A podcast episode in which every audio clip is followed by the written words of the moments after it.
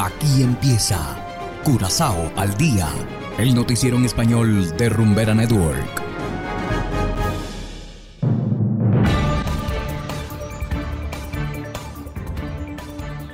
Muy buenas tardes, estimados oyentes de Rumbera Network 107.9 FM. De igual manera, saludamos a quienes nos escuchan en formato podcast a través de noticiascurazao.com.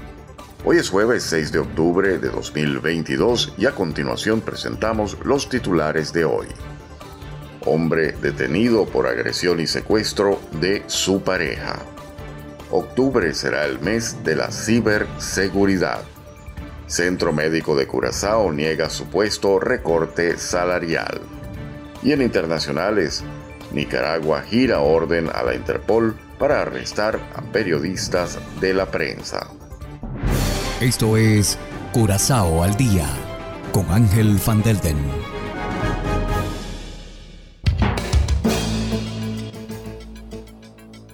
Empezamos con las noticias de interés local.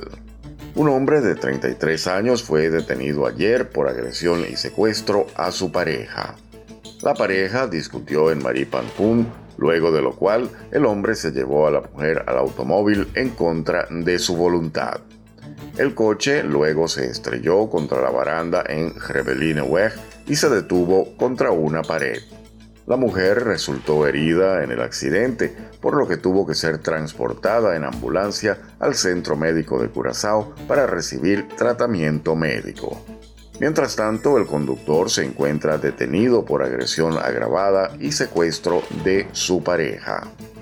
Y continuando con las noticias locales, todo el mes de octubre estará dedicado a la ciberseguridad en todo el mundo. El tema de este año es Mírate a ti mismo en la cibernética.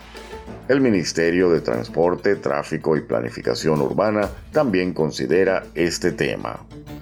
Durante el mes, el ministro Cooper sensibilizará a los ciudadanos y las empresas sobre la seguridad digital y las amenazas digitales las empresas corren cada vez más riesgo de ataques cibernéticos, phishing y fraude en Internet. Los costos incurridos por empresas e individuos por software malicioso ya ascienden a 20 mil millones de dólares en todo el mundo en este año. Y seguimos con las noticias. El director del Centro Médico de Curazao, Gilbert Martina, niega que se haya pautado alguna reunión para el 11 de octubre sobre un supuesto recorte de salarios del personal. Según Martina, el martes está prevista una reunión para todos en la organización.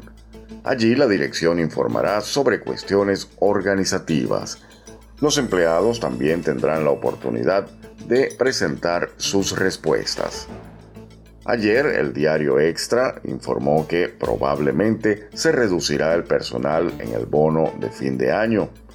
No obstante, en la edición de hoy se corrigió dicho mensaje. Y hacemos ahora una pequeña pausa y enseguida regresamos con más de Curazao al día. Curazao se mueve con 107.9. El día que te conocí, lo sentí, me dejé llevar, morí, reviví en el mismo got me so intoxicated.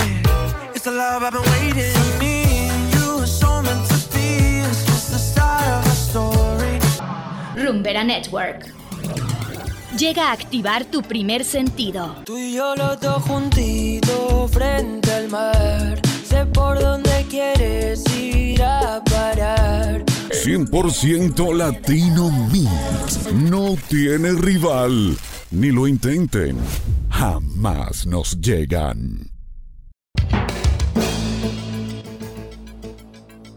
Continuamos ahora en el ámbito internacional. La justicia nicaragüense giró una orden a Interpol para arrestar en el extranjero a dos colaboradoras del diario La Prensa. Ambas están acusadas de conspiración y propagación de noticias falsas.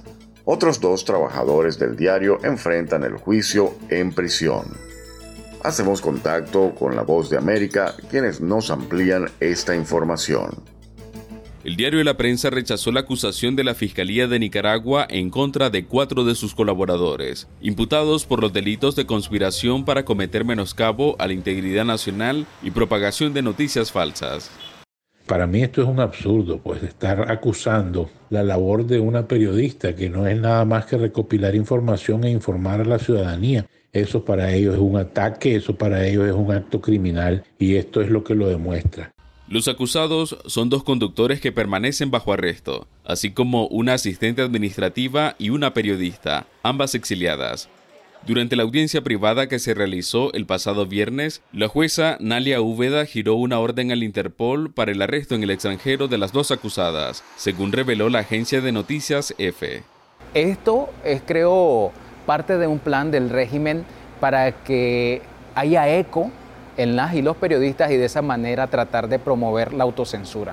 Organizaciones de derechos humanos denuncian que la ley de traición a la patria fue aprobada con un propósito, es meramente una herramienta que tiene el régimen de Nicaragua para castigar al, periodismo, para castigar a las voces que, que denuncian en Nicaragua. Ya suman siete colaboradores de la prensa acusados por el Estado, de los cuales cinco permanecen bajo prisión. Donaldo Hernández, Voz de América. Y de esta manera, estimados oyentes, llegamos al final de Curazao al Día. Trabajamos para ustedes Saberio Ortega en el control técnico y ante los micrófonos Ángel Van Delden. Tengan todos una feliz tarde y será hasta la próxima. Aquí termina Curazao al Día, el noticiero en español de Rumbera Network, 107.9 FM.